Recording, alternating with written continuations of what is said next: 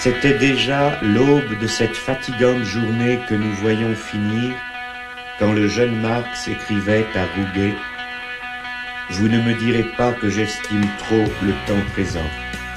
Et si pourtant je n'en désespère pas, ce n'est qu'en raison de sa propre situation désespérée qui me remplit d'espoir. Immer dienstags um 12 Uhr. Quergelesen. Toleranz, Toleranz, Toleranz, voll und ganz. Toleranz, Toleranz. Einen wunderschönen guten Tag, verehrte Hörerinnen und Hörer. Willkommen zu einer neuen Ausgabe von Quergelesen hier im Programm des Querfunk und im Programm des freien Senderkombinats. Schön, dass ihr wieder Zeit und Lust gefunden habt, quergelesen zu hören. Wir haben heute viel vor, deswegen geht es jetzt relativ flott auch gleich in die Ausgehtipps. Außerhalb äh, des, der Sendegebiete von äh, FSK und Querfunk wollen wir auf eine längere Veranstaltungsreihe euch hinweisen, verehrte Hörerinnen und Hörer. Etwas, was wir in den letzten Jahren in Quer gelesen, also seit 2009, um genauer zu sein, seit es diese Reihe gibt, immer wieder gerne angekündigt haben, ist die Reihe Kunst, Spektakel und Revolution in Weimar. Die widmen sich äh, dies in dem äh, laufenden äh, Veranstaltungsrahmen einer Sache, auf die wir auch bereits äh, in der letzten Woche kurz hingewiesen hatten, nämlich äh, die ja den 20. Jahrestag des Überfalls auf äh, die Reste von Jugoslawien unter ja deutscher ideologischer Führung es geht ja darum, dass wir Deutschen aus unserer Geschichte gründlich gelernt haben, ein gründlich zivilisiertes Land geworden sind und deswegen überall in der Welt ein neues Auschwitz verhindern müssen, was die Hauptargumentation der rot-grünen Regierung war, um äh, die Armee nach oder gegen Serbien oder eben die Reste Jugoslawiens zu schicken. Die Reihe Kunstspektakel Revolution hat ein sehr ausführliches und sehr umfassendes Programm zu Jugoslawien zusammengestellt. Das beginnt am Donnerstag, dem 11.04. Äh, unter dem Titel Der ganze Südosten ist unser Hinterland 150 Jahre deutscher Politik gegen einen jugoslawischen Staat.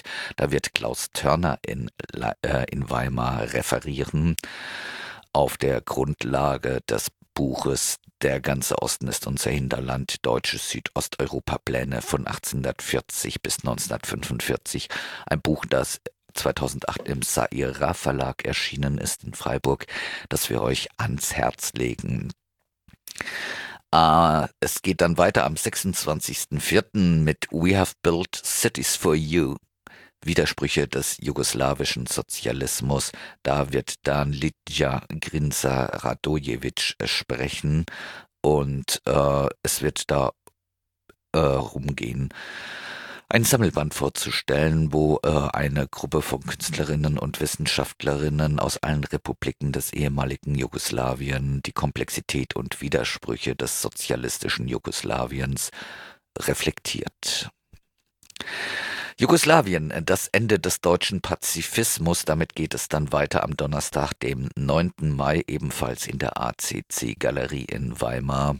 Felix Riedl wird äh, darüber reden, äh, wie sich ja, äh, wie sich der deutsche Pazifismus äh, zum äh, deutschen nicht mehr Pazifismus mausern konnte anhand des äh, Ressentiments gegen Jugoslawien.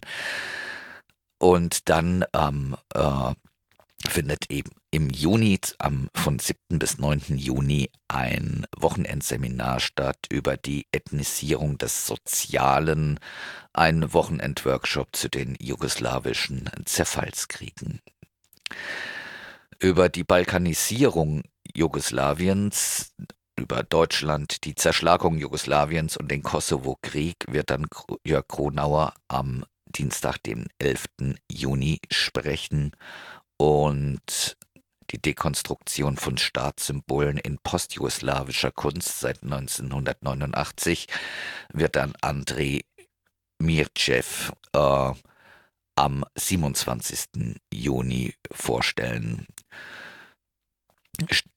Satan Panonski, Widersprüche des Jugo-Punk, darüber spricht Saskerton Mihailovic am 11. Juli und um Leibach und die neue slowenische Kunst wird es dann am 18. Juli gehen. Wie ihr gemerkt habt, verehrte Hörerinnen und Hörer, ein sehr, sehr umfassendes Programm. Wir hoffen natürlich, dass äh, die Kolleginnen und Kollegen in Weimar alles auch ordentlich mitschneiden werden, damit wir euch das auch in den freien Radios äh, dann auch nochmal präsentieren können, soweit ihr nicht selbst mal zu dem einen oder anderen Vortrag nach Weimar fahrt.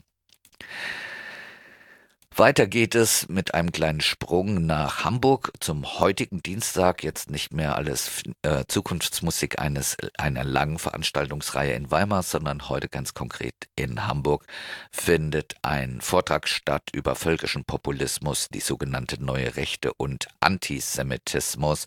Das Ganze, ähm, da wird äh, Tim Ackermann für Vortrag und Diskussion zur Verfügung stehen. Das Ganze findet statt im Seminarraum der Fabrik im Gängeviertel. Im vierten OG ist das hier in der Fabrik, wo auch das Freie Senderkombinat sendet. Valentinskamp 28b. Und ähm, das Ganze geht los um 19 Uhr. Ein kurzer Sprung nach Karlsruhe für den folgenden Tag, den Mittwoch am 3.4. wird Dagobert im Kohi auftreten am Wertherplatz und am 4.4., das ist dann ein Donnerstag, wird äh, im ZKM in Karlsruhe äh, Ernst Lohoff einen Vortrag halten über Digitalisierung und Kapitalismus. Wir springen dann wieder nach Hamburg, wo am Samstag, den 6. April, äh, die eine Reihe fortgesetzt wird, die bereits schon zwei oder sogar drei Vorträge, glaube ich, lange andauert, aber auch noch einige Vorträge umfassen wird. Ähm, es geht sozusagen nochmal um das Erbe, das Mai 68 in Deutschland von der Gesellschaft zur Erforschung der Nachträglichkeit am kommenden Samstag geht es um das papierne Erbe von 1968.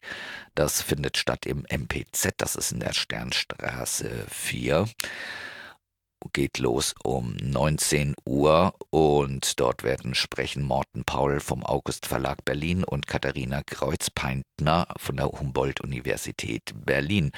Ähm, es wird einfach äh, darum gehen, was äh, 68 in, äh, oder die Jahre um 68 herum in Deutschland an Verlagen, an schriftlichen Publikationen und so weiter freigesetzt haben. Am selben Abend, und das überschneidet sich leider ein bisschen, aber ihr seid ja mündige Hörerinnen und Hörer, findet in Hamburg auch noch ein sehr interessantes Konzert statt, nämlich mit Fred Frith, und zwar ab 20 Uhr im Westwerk. Ein weiteres Konzert, auf das wir euch dann hinweisen wollen, äh, ist dann am Sonntag um äh, den 7. April, ebenfalls in Hamburg, spielen The Flying Luttenbachers und zwar im Hafenklang. Äh, das wird wohl ja irgendwann nach acht wohl losgehen. Und ähm, dann nochmal ein kleiner äh, Ausblick äh, bereits in, den, in die Mitte des gerade begonnenen Monats, nämlich in dem äh, Kino 3001 im Schanzenviertel äh, wird ähm, ein Film gezeigt und hinterher wird es auch ein Filmgespräch geben. Caminos de Leche y Miel. Es geht um sephatisches leben in Istanbul und die Regisseurin Ainoa Montoya Atiabaro wird auch äh, da sein und für Diskussion zur, Verf zur Verfügung stehen. Wir springen aber auch noch einmal wieder ganz kurz zurück, nämlich auf den kommenden Montag. Da wird es äh, ebenfalls im Seminarraum der Fabrik im Gängeviertel einen äh, ja, einen Vortrag, eine Buchvorstellung besser gesagt geben mit Klaus äh, Christen und Silvia Sass. Diese stellen nämlich ihr äh, im Schmetterling Verlag erschienenes Buch vor mit dem Titel ein Leben in Manneszucht von Kolonien und Novemberrevolution, Städtebezwinger Georg Merker. Wir hatten bereits in Quergelesen vor einigen Wochen einen Beitrag von Radio Korax äh, über diese Person äh, vorgestellt und empfehlen insofern auch den Besuch dieser Veranstaltung am kommenden Montag. Im November 1918 hat die Monarchie im Deutschen Reich abgewirtschaftet. Es folgten die Errichtung einer parlamentarischen Demokratie und weitere Reformen wie das Frauenwahlrecht und der Acht-Stunden-Tag. Dennoch bleiben zwei zentrale Forderungen nach einer grundlegenden Veränderung der Gesellschaftsstruktur unerfüllt. Sozialisierung und Entmilitarisierung. Im Laufe des Jahres 1919 kommt es daher zu einer sogenannten Zweiten Revolution, getragen von Arbeiter- und Soldatenräten. Zu deren Niederschlagung entsendet die Reichsregierung mangels funktionierender Heeresstrukturen Freikorpsverbände. Eines davon ist das sogenannte Freiwillige Landesjägerkorps des Generalmajors Georg Merker. Merker hatte sich seine militärischen Sporen in den deutschen Kolonialgebieten im Kampf gegen die einheimische Bevölkerung verdient, unter anderem im Herero-Nama-Krieg. Damit war er nicht der einzige Freikorpsführer. Es soll also in der Veranstaltung jetzt weniger um die Novemberrevolution 1918 im engeren Sinne gehen, äh, über die ja in letzter Zeit viel zu hören und zu sehen war. Äh, vielmehr werden die thematischen Schwerpunkte deutsche Kolonialgeschichte, Freikorpsbewegung und damit verbundene Entstehungsbedingungen des Nationalsozialismus sein. Das Ganze äh, findet statt ab 19.30 Uhr am kommenden Montag in der Fabrik im Gängeviertel im vierten Stock in dem Seminarraum. Ja, kurze, lange äh, Ankündigungen, Ausgehtipps für euch, verehrte Hörerinnen und Hörer. Zeit, erstmal kurz durchzuschnaufen vor dem nächsten und dann auch ganz schön langen Beitrag, den wir äh, für euch ausgesucht haben. Wir hören ein Stück von Vogue Riots, von denen wir in der heutigen Sendung hoffentlich vielleicht später auch noch mal mehr spielen können. Vogue Riots haben am vergangenen Donnerstag äh, zusammen mit äh, Knafrellum und DJ Patix ähm, im äh, in der Astra-Stube auf der Bühne gestanden und es war für die Redaktion Quergelesen eine große Freude, endlich mal ein Vogue Rides Konzert zu sehen. Sie haben ihre neue Platte vorgestellt, sie heißt Cut Up and Paste und äh, das Stück, das wir hören, ist das neunte Stück auf dieser Platte. Es hört oder es hat den Titel People Reading Marx.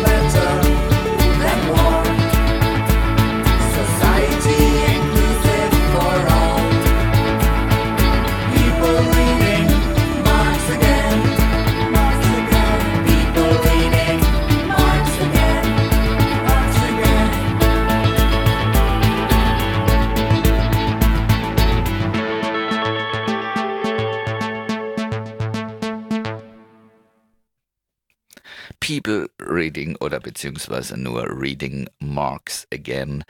Das äh, People Reading Marks, so heißt eigentlich der Titel von Vogue Rights und äh, oder Vogue Rights und äh, dieses äh, Stück ist auf der neuen Platte von Vogue Rights mit dem Titel Cut Up and Paste. Ihr hört quergelesen im Programm von Querfunk und im Programm des freien Senderkombinats. Es ist ja, äh, wir haben es in Quergelesen in den letzten Monaten oder in den letzten zwei Jahren genug äh, beklagt, äh, langsam echt genug gestorben worden. Moische Postone, ähm, Joachim Brun, Wolfgang Port äh, sind nur einige Namen von Menschen, die äh, ja ein, für viele Menschen eine große Bedeutung hatten, die in ähm, ja, in den vergangenen zwei Jahren äh, gestorben sind. Ähm, es ist aber auch ein Radiokollege gestorben. Wir hatten das bereits neulich in einer Sendung erwähnt, ähm, der dessen Stimme in Akku-Radio regelmäßig zu hören war. Die Sendungen von Akku-Radio sind übrigens auch archiviert unter akkuradio.de. Wir wollen noch einmal an Hans-Joachim Länger erinnern, indem wir noch einmal seine Stimme hier zu Gehör bringen in Quergelesen. Aus einer Sendung, die im Dezember vergangenen Jahres produziert wurde. Sie hatte den Titel November 1918. Ein Titel, der für sich spricht. Es waren die Stimmen zu hören von Lothar, Lothar Popp, von Julian Freche, von Klaus Gietinger, von Michaela Ott und nicht zuletzt sprach Hans-Joachim Länger über Rosa Luxemburg heute. Ordnung herrscht in Berlin. Wir hören Hans-Joachim Länger. Der Untertitel meines Vortrags lautet ja Rosa Luxemburg heute. Und über Rosa Luxemburg heute zu sprechen, könnte sich dem Einwand aussetzen, erneut die Aktualität eines historischen Datums, einer historisch gewordenen Persönlichkeit, eines historisch gewordenen Werkes zu beschwören. Nichts ermüdender jedoch als solche Aktualisierungen. Immer bleiben sie dem Duktus von Geschichtslehrern verhaftet, die aus dem Gewesenen irgendein Datum hervorkramen, um ihm einen Gehalt zu extrahieren, den sie ihren Zöglingen dann so oder so als Maxime eigenen Handelns anempfehlen. Erkennbar läuft eine solche Pädagogik aber nur darauf hinaus, die Gegenwart mit Postulaten zu überziehen, die solche der Vergangenheit geblieben sind. Man aktualisiert so nicht etwa die Vergangenheit, man musealisiert die Gegenwart. Nie nämlich ist die Geschichte in diesem antiquarischen Sinn aktuell. Ganz anders hat das Aktuelle selbst so etwas wie eine Geschichte. Es rekonstruiert sich in Rissen, die das Geschehen unterbrechen.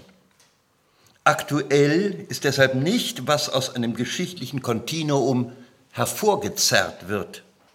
Aktuell ist, was dieses Kontinuum reißen lässt. Immer schreibt sich das Aktuelle nämlich als eine andere Wiederholung dessen, was nie war.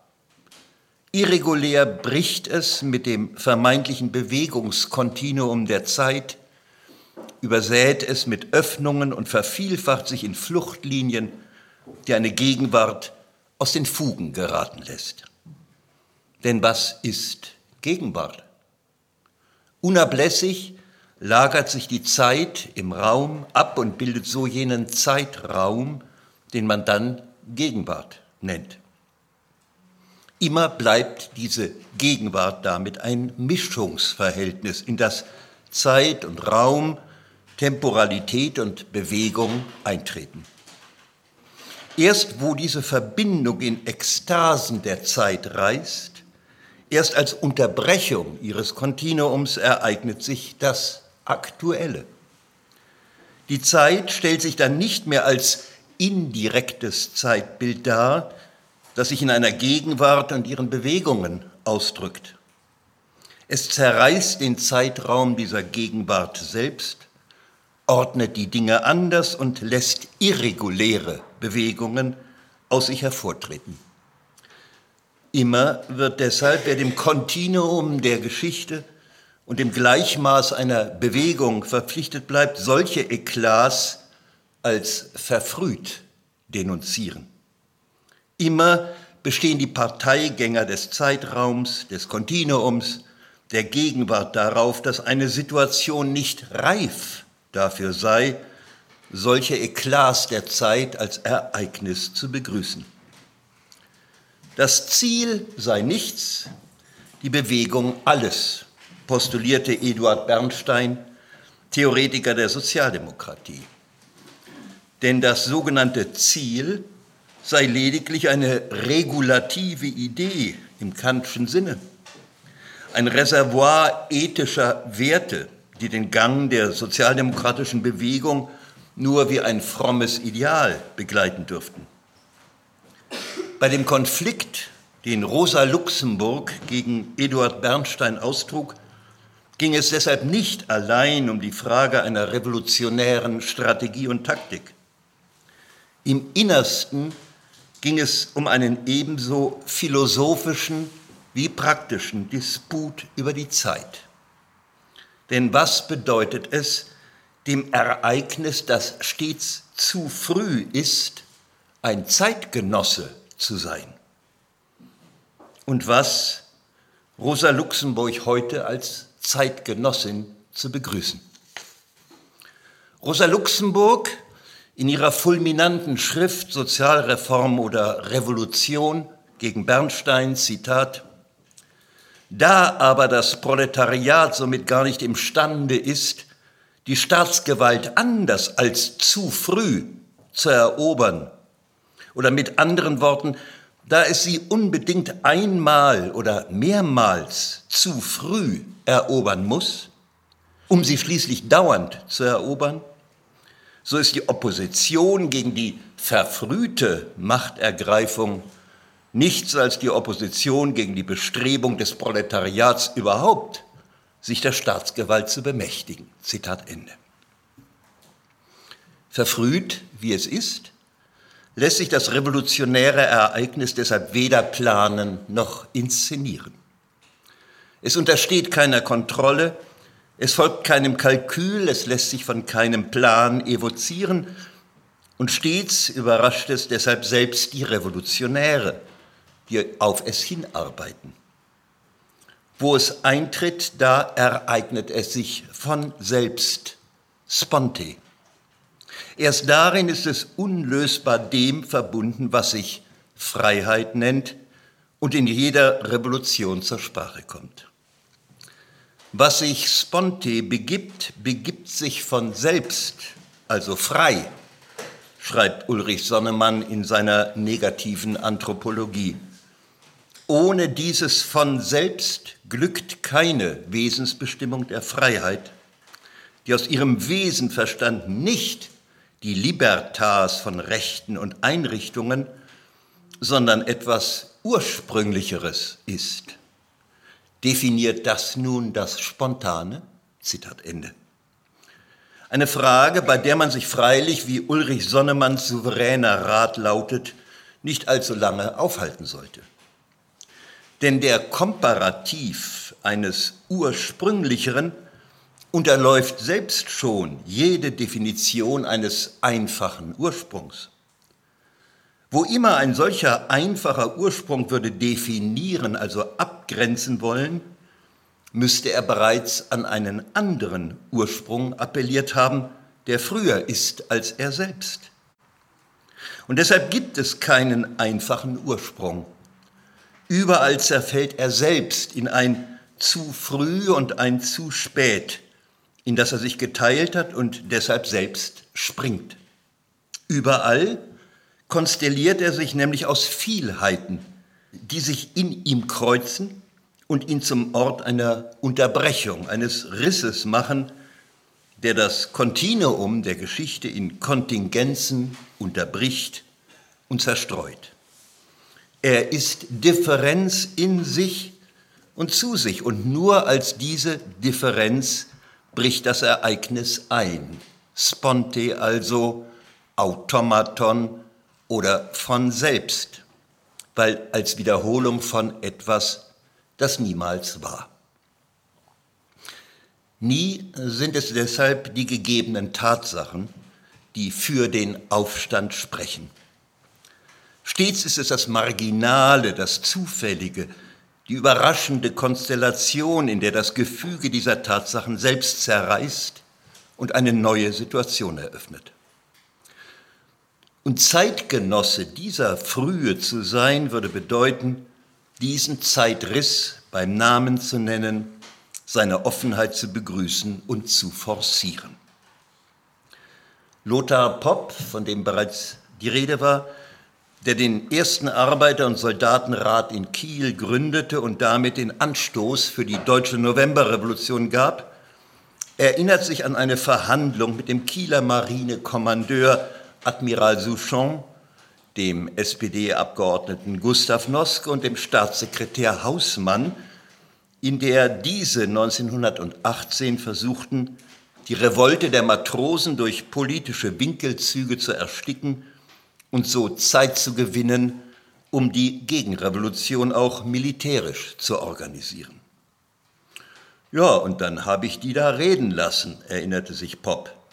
Dann kam dann und wann ein Matrose rein und sagte mir etwas. Kam zu mir und zu keinem anderen. Ich habe das nicht angeordnet. Und einmal kam einer und sagte, jetzt haben wir auch die Station besetzt. Damit hatten wir ganz Kiel. Die Station, in der wir tagten, hatten sie auch besetzt. Da unten waren auch Soldaten drin, also noch vom Gouverneur hineingestellte, die haben dann auch mitgemacht. Und wie das so weit war, da habe ich dann gesagt, also meine Herren, Sie irren sich. Das ist nicht eine Matrosenrevolte. Das, was Sie jetzt erleben, ist der Beginn der deutschen Revolution. Das wir hier verhandeln, hat gar keinen Zweck mehr. Ich wollte Ihnen nicht so ganz klar sagen, Sie haben ja nichts mehr zu sagen. Was soll ich mit denen verhandeln? Wir hatten doch alles.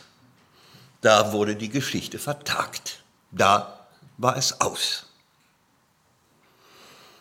Den Augenblick dieser Frühe wahrzunehmen, in der sich die Geschichte buchstäblich vertagt, macht die Sensibilität des Revolutionärs aus. Sein taktisches und strategisches Gespür. Der bewaffnete Aufstand, schreibt Lenin deshalb, ist eine Kunst. Sie besteht darin, dem, was sich sponte von selbst ereignet, in jedem Augenblick eine Wendung, eine Richtung zu geben, in dem das Kontinuum reißt. Diese Kunst besteht darin, der Virtualität des Ereignisses Aktualität zu verleihen, indem sie den Sprung der Freiheit riskiert. Künstler, jene zumindest, die diesen Namen verdienen, werden wissen, wovon die Rede ist. Denn tatsächlich verschränkt sich die Logik der Revolution in der Artistik dieses Sprungs fast nahtlos mit jener der Kunst. Diese Artistik kennt den Revolutionär wie den Künstler nicht so sehr als ihren Urheber oder Autor. Sie verwandelt ihn in ein Medium, durch das zur Sprache kommt, was ungesagt blieb und nach Ausdruck verlangt. Sieht man vom holländischen Linksradikalismus Gortas oder Pannekoeks oder einiger anderer ab, so war es vor allem Rosa Luxemburg, die dieser unverfügbaren Logik des Sponte größte Aufmerksamkeit schenkte. Nicht umsonst betonte ihre Analyse der russischen Revolution von 1905 den marginalen, den unscheinbaren und überraschenden Charakter der Ereignisse, die dann unkalkulierbare Bewegungen und unvorhersehbare Wolken freisetzten. Der nächste Anlass der Bewegung war ein ganz zufälliger, ja untergeordneter, schrieb sie. Ihr Ausbruch ein elementarer, Rosa Luxemburg misstraute dem Zentralismus. Medium ihres Denkens war die spontane Pädagogik des Prozesses. Doch umso mehr musste eine solche Pädagogik den Zusammenbruch der alten Mächte voraussetzen, eine Erschütterung, die sie reißen lässt. Nur so besteht Aussicht, dass der ökonomische Kampf in einen politischen umschlagen und die Frage der Macht aufwerfen kann. Die Kohärenz der geschichtlichen Bewegung, die Geschlossenheit der Machtapparate, ihre Befähigung zur Herrschaft muss zerbrochen sein und zerbrechen. Sie müssen die Fähigkeit verlieren, den Zeitrissen zuvorzukommen und ihre Virtualitäten gewaltsam zu schließen. Das sensomotorische Band muss reißen, das die Unterworfenen affektiv an die Strukturen bestehender Mächte der Bewegung und der Gegenwart bindet. Dies alles bleibt für Rosa Luxemburg unhintergehbare Voraussetzung jeder Spontanität. Bernstein, schrieb sie, hat seine Revision des sozialdemokratischen Programms mit dem Aufgeben der Theorie des kapitalistischen Zusammenbruchs angefangen. Da aber der Zusammenbruch der bürgerlichen Gesellschaft ein Eckstein des wissenschaftlichen Sozialismus ist, so musste die Entfernung dieses Ecksteins logisch zum Zusammenbruche der ganzen sozialistischen Auffassung bei Bernstein führen. Ohne Zusammenbruch des Kapitalismus ist die Expropriation der Kapitalistenklasse unmöglich. Ist, so lautet deshalb Ihre Frage, eine unbegrenzte Akkumulation des Kapitals denkbar, die mit sich selbst im Gleichgewicht bliebe? Denn wäre dies der Fall, so stünde dem Kapitalismus eine ebenso unbegrenzte Zukunft offen und nie würde das sensomotorische Band der Macht reißen. Krisen und Unterbrechungen, ja selbst bewaffnete Konflikte oder Kriege wären im äußersten Fall nur bei herspielende Momente seiner Entwicklung.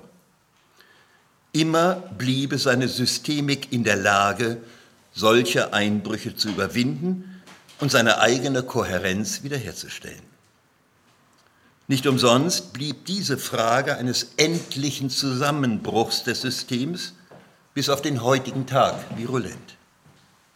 Auch in heutigen Diskussionen spielt sie eine nicht unerhebliche Rolle und es überrascht nicht, dass Antonio Negri und Michael Hart in ihrem Buch Empire ausdrücklich auf die Krisen- und Zusammenbruchstheorie Rosa Luxemburgs zurückgreifen um so etwas wie eine transimperialistische Verfassung eines Empire und die Bedingungen einer Multitude zu skizzieren, deren Spontanität dessen Regimes zerbrechen könnte. Ist also eine grenzenlose Akkumulation des Kapitals möglich? Rosa Luxemburg verneinte diese Frage mit aller Entschiedenheit. Ihre Analyse bezog sich auf die Gleichungen der einfachen und erweiterten Reproduktion, die Marx im zweiten Band seines Kapitals entworfen hatte. An diesen Gleichungen nun suchte Rosa Luxemburg nachzuweisen, dass die Akkumulation stets einen gewissen Anteil des Mehrwerts hervorbringe, der in einer rein kapitalistischen Ökonomie nicht realisierbar sei. Stets bleibe der Kapitalismus deshalb darauf verwiesen, diesen nicht realisierbaren Mehrwert in seinen nicht kapitalistischen Peripherien abzusetzen und aus diesen Peripherien die Quellen seiner weiteren Akkumulation zu beziehen. Die Krisen- und Zusammenbruchstheorie verschränkt sich hier erkennbar mit einer des Kolonialismus und der imperialistischen Aggression. Und mehr noch, des Globalen. Denn im Prozess ihrer Unterwerfung, so Rosa Luxemburg, verwandle der Kapitalismus diese Peripherien selbst in Kapitalismen und entziehe sich damit selbst die Grundlagen. Nicht an einem Außen scheitert er deshalb. Die Drohung, unter der er sich bewegt, besteht in seiner Immanenz. in einer Internalisierung des Außen, die er allerdings beständig selbst herstellen muss. So breitet sich der Kapitalismus dank der Wechselwirkung mit nichtkapitalistischen Gesellschaftskreisen und Ländern immer mehr aus, schrieb Rosa Luxemburg, indem er auf ihre Kosten akkumuliert, aber sie zugleich Schritt für Schritt zernagt und verdrängt, um an ihre Stelle zu treten.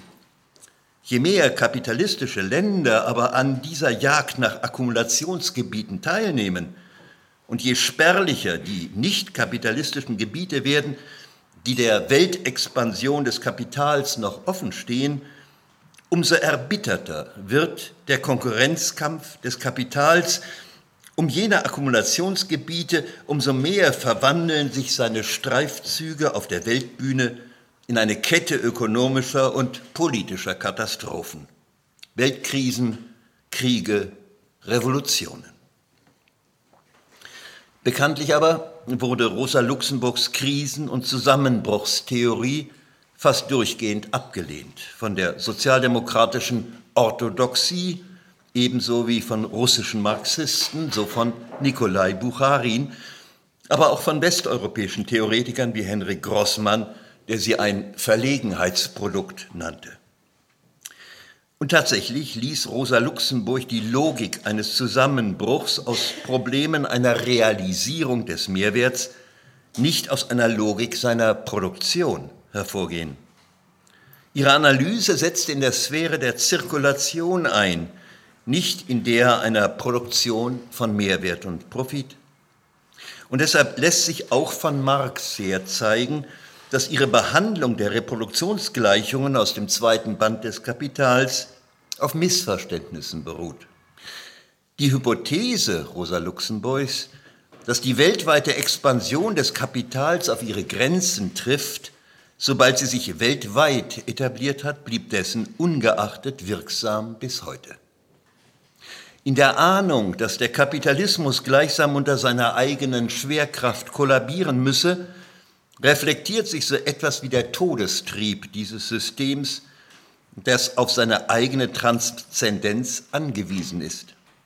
Das Kapital ist ein Organismus, der sich nicht anders erhalten kann als dadurch, dass er ständig über seine Grenzen hinausblickt, sich von seiner äußeren Umgebung ernährt. Das Außen ist ihm wesentlich, schreiben auch Michael Hart und Antonio Negri in ihrem Buch Empire unter Berufung auf Rosa Luxemburg. Und sie schlussfolgern, wir können hier den Grundwiderspruch kapitalistischer Expansion erkennen. Das Angewiesensein des Kapitals auf sein Außen, auf eine nicht kapitalistische Umgebung, die das Erfordernis der Realisierung des Mehrwerts befriedigt, tritt in Konflikt mit der Einverleibung der nicht kapitalistischen Umgebung, die der notwendigen Kapitalisierung des realisierten Mehrwerts entspricht. Auffallend bei all dem ist jedoch, dass die ökonomischen Grenzen der Akkumulation in solchen Überlegungen durchgehend von territorialen überformt werden. Begriffe des Raums und einer Territorialität des Globalen zeichnen hier jene Schranke vor, die vom Kapital nicht überschritten werden könne, indem sie ihr Außen restlos internalisiert, erscheint die Globalisierung der Welt in eine in sich geschlossene Kugel selbst als Instanz einer Finalisierung, die dem System sein schließliches Ende in Aussicht stellt. Und tatsächlich, die agonale Verfassung, die aus dieser territorialen Dynamik hervorgeht, unterwirft uns noch heute immer spürbarer einer wachsenden Drohung. Davon sprechen die tektonischen Beben der Machtverschiebungen im globalen Raum, deren Zeugen wir heute sind. Längst schlagen sie sich wieder in ebenso ökonomischen, politischen wie militärischen Versuchen nieder, eine Neuaufteilung dieser Welt einzuleiten. Die Kriegsvorbereitungen der NATO an der russischen Grenze etwa im südostasiatischen Raum oder im Nahen Osten sprechen hier eine deutliche Sprache. Doch so sehr der Imperialismus an den traditionellen Formen seiner Expansion festzuhalten sucht, so sehr spricht alles dafür, dass er dabei in ein neues Stadium eingetreten ist, das weniger einer extensionalen Logik des Raums, sondern einer intensiven der Zeit gehorcht. Felix Gattari hat auf diese Intensitäten in einem funkelnden kleinen Bändchen mit dem Titel Globaler Kapitalismus hingewiesen, und zwar unter implizitem Verweis auf Rosa Luxemburg, die er stillschweigend zu zitieren scheint. Ihren Überlegungen gibt er jedoch eine völlig neue Wendung. Von dem Moment an, so schreibt er, in dem der Kapitalismus über alle wirtschaftlich ausbeutbaren Flächen hergefallen ist, kann er den expansionistischen Elan, den er in seiner kolonialistischen und imperialistischen Phase hatte, nicht mehr aufrechterhalten. Sein Handlungsfeld ist in sich geschlossen und das zwingt ihn, sich immer wieder und in denselben Räumen aus sich selbst heraus neu zusammenzusetzen, indem er seine Arten und Weisen der Kontrolle und Unterwerfung von menschlichen Gesellschaften vertieft. Seine Globalisierung entspricht daher, weit davon entfernt ein Wachstumsfaktor zu sein, tatsächlich einer radikalen Infragestellung seiner früheren Grundlagen. Das ist das Ende der territorialisierten Formen des Kapitalismus, der Formen des expansiven Imperialismus und der Übergang zu deterritorialisierten und intensiven Formen des Imperialismus. Nicht länger ist die Expansion im Raum das wesentliche Medium seiner Akkumulation, zumindest ist sie nicht das einzige und vorherrschende. Denn Begriffe des Intensiven sind solche der Zeit.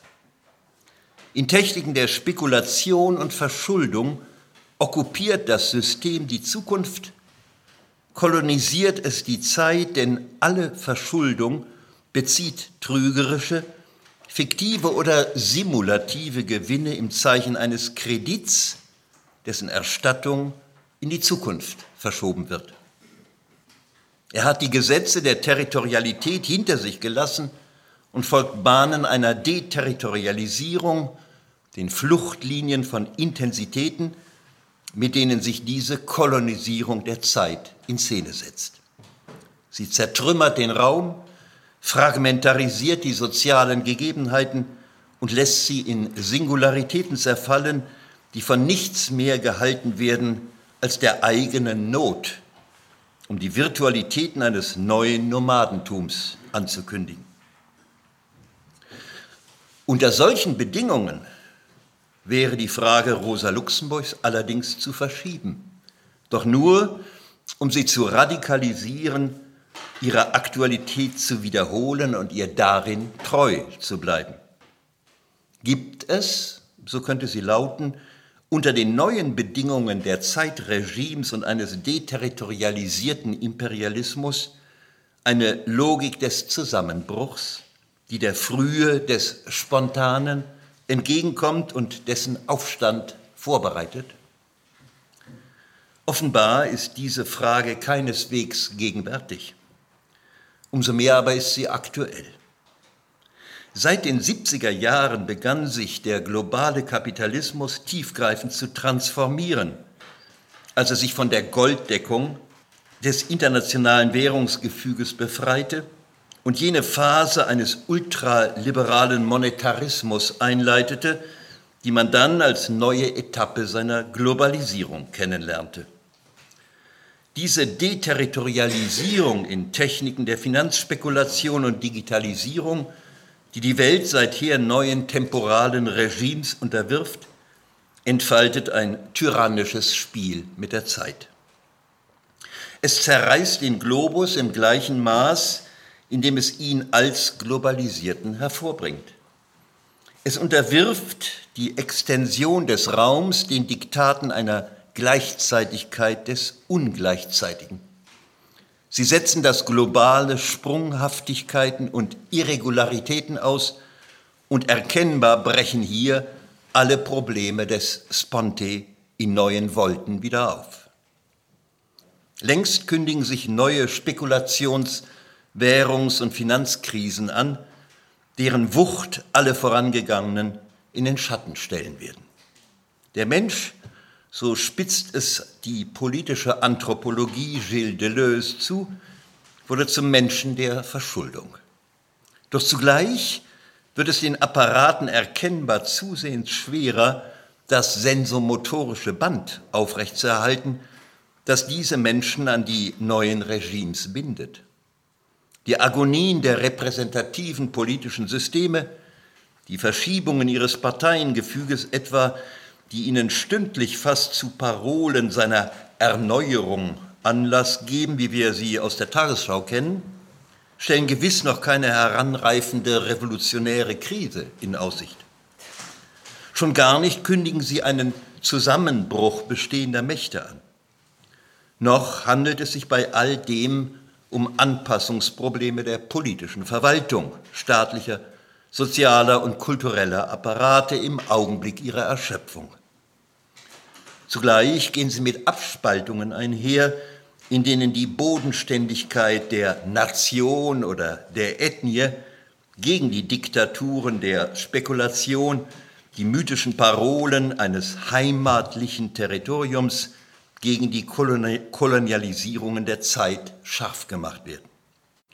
Ich finde, schreibt Felix Gattari, die revolutionären Krisen sind unbestreitbar schärfer geworden, vielversprechend für die Zukunft, reich an Ausdrucksformen. Ebenso fürchte ich aber auch, dass wir zunächst noch durch grauenhafte Krisen hindurch müssen. Ich denke, im Westen wie im Osten werden wir noch Phasen der Militärdiktatur und sehr harte faschistische Regime kennenlernen. Rosa Luxemburg heute?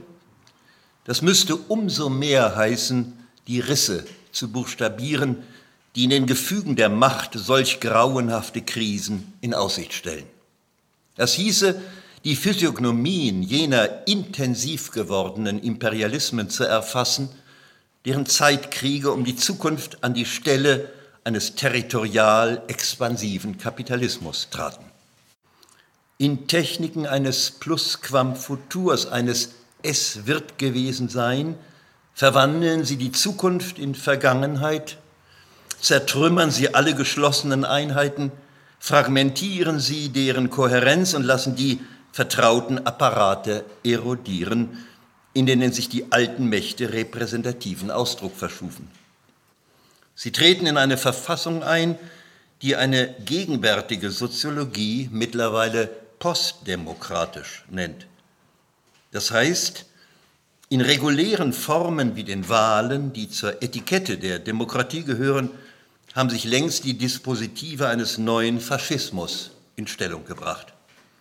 Dessen Blaupause ist zweifellos nicht mehr der alte, Umso subkutaner aber schickt er sich an, das kommende in intensiven Imperialismen der Zeit und ihrer Geschwindigkeiten zu beherrschen, global wie in den Mikrologien des Alltags. Das hoffnungslose Veralten der heutigen Linken dürfte davon auf seine Weise Zeugnis ablegen. Sie blieb parlamentarisch fixiert, und fügte sich selbst der Tatsächlichkeit einer repräsentativen Gegenwart, die alle Zeit im Raum absorbiert und stolz darauf ist, die Wiederkehr des alten Sozialstaats als Gegenwart zu fordern. In bleierner Reglosigkeit aber verfehlt dies jene Aktualität, die stets zu früh kommt und darin Ereignis wird. Was also wäre zu tun? Wie lassen sich Spontanität und bewusste Intervention heute denken, wie Rosa Luxemburg und Lenin fragten? Welche Organisationsformen also, fragte auch Gattari. Unscharfe, flüssige? Eine Rückkehr zu den anarchistischen Konzeptionen der Belle Epoque? Ganz gewiss nicht. Von dem Moment an, in dem der Imperativ des Respekts für die Merkmale der Singularität und der Heterogenität verschiedener Segmente des Kampfes umgesetzt würde, wäre es möglich, bestimmten Zielen entsprechend eine neue Weise der Strukturierung zu entwickeln, die nicht unscharf oder flüssig ist. Wie die soziale Revolution stößt auch die molekulare Revolution auf harte Realitäten, die die Schaffung von Kampfapparaten, von wirkungsvollen revolutionären Kriegsmaschinen notwendig machen. Dies beinhaltet Strenge und Disziplin beim Handeln, nach Methoden, die sich gewiss radikal von denen der Sozialdemokraten und der Bolschewiki unterscheiden. Das heißt, die nicht programmatisch, sondern diagrammatisch sind. Von einer Linken, die diesen Namen verdienen würde, ist in diesem Sinne weit und breit nichts zu erkennen. Nicht einer Diagrammatik von Rissen gilt ihren, gilt ihren parlamentarischen Abteilungen das Augenmerk, sondern dem sozialen Zusammenhalt. Nicht der Virulenz von Unterbrechungen, sondern der Kohärenz parlamentarischer Mehrheiten nicht der Frühe des Aufruhrs, sondern in Techniken parlamentarischer Anfragen und Reformvorschlägen, deren Nostalgie immer neu ins Ehedem einer sozialen Marktwirtschaft zurückverweisen. Längst aber hat sich eine dumpfe Empörung gegen eine solche Verfassung der Wirklichkeit aufgebaut, die die Unterworfenen einer beständigen Demütigung aussetzt. Unausgesetzt werden sie ins Gehäuse postdemokratischer Alternativlosigkeiten eingewiesen, werden sie zum verschuldeten Menschen gemacht und unausgesetzt gibt man ihnen zu verstehen, im Grunde überflüssig geworden zu sein, als Staatsbürger ebenso wie als Arbeitskraft. Doch so sehr diese neuen Formen der Macht wehrlos zu machen scheinen, so sehr werden sie selbst von einem Beben durchzogen, das ihre Fragilität fast täglich zur Sprache bringt. Deshalb mag Guattaris Vorschlag, diagrammatische Organisationsformen zu schaffen, deren Beweglichkeit solchen Rissen gewachsen wären, heute zwar wie eine Empfehlung klingen, die der Entwicklung unverantwortlich vorgreift, ihr in jedem Fall zu früh kommt. Doch darin könnte sich vor allem ihre Aktualität erweisen. Sie könnte jene Aktualität sich wiederholen lassen, die die Rosa Luxemburgs war. Insofern ist diese Revolutionärin tatsächlich unsere Zeitgenossin im Wortsinn, denn sie selbst ist zu früh und uns noch voraus. Über den gewaltigen Abstand hinweg, der ihr Denken und Handeln von uns heutigen trennt, durch alle Transformationen hindurch, nach denen ihre theoretischen Entwürfe, ihre taktischen und strategischen Überlegungen zweifellos verlangen, ist ihr Denken des Spontanen, der Aktualität und der Immanenz das unsere geblieben, das im Kommen bleibt. Und deshalb wage ich es, hier und zum Ende meiner Überlegungen jene Sätze in Anspruch zu nehmen, mit denen Rosa Luxemburg im Jahr 1919 in der roten Fahne die Niederschlagung der Novemberrevolution in Berlin kommentierte und dem Triumph der Sozialdemokratie begegnete, die sich rühmte, die Ordnung in Berlin mit Waffengewalt wiederhergestellt zu haben. Ordnung herrscht in Berlin, schrieb Rosa Luxemburg. Ihr stumpfen Schergen eure Ordnung ist auf Sand gebaut. Die Revolution wird sich morgen schon rasselnd wieder in die Höhe richten und zu eurem Schrecken mit Posaunenklang verkünden, ich war, ich bin, ich werde sein. Ich danke für die Aufmerksamkeit.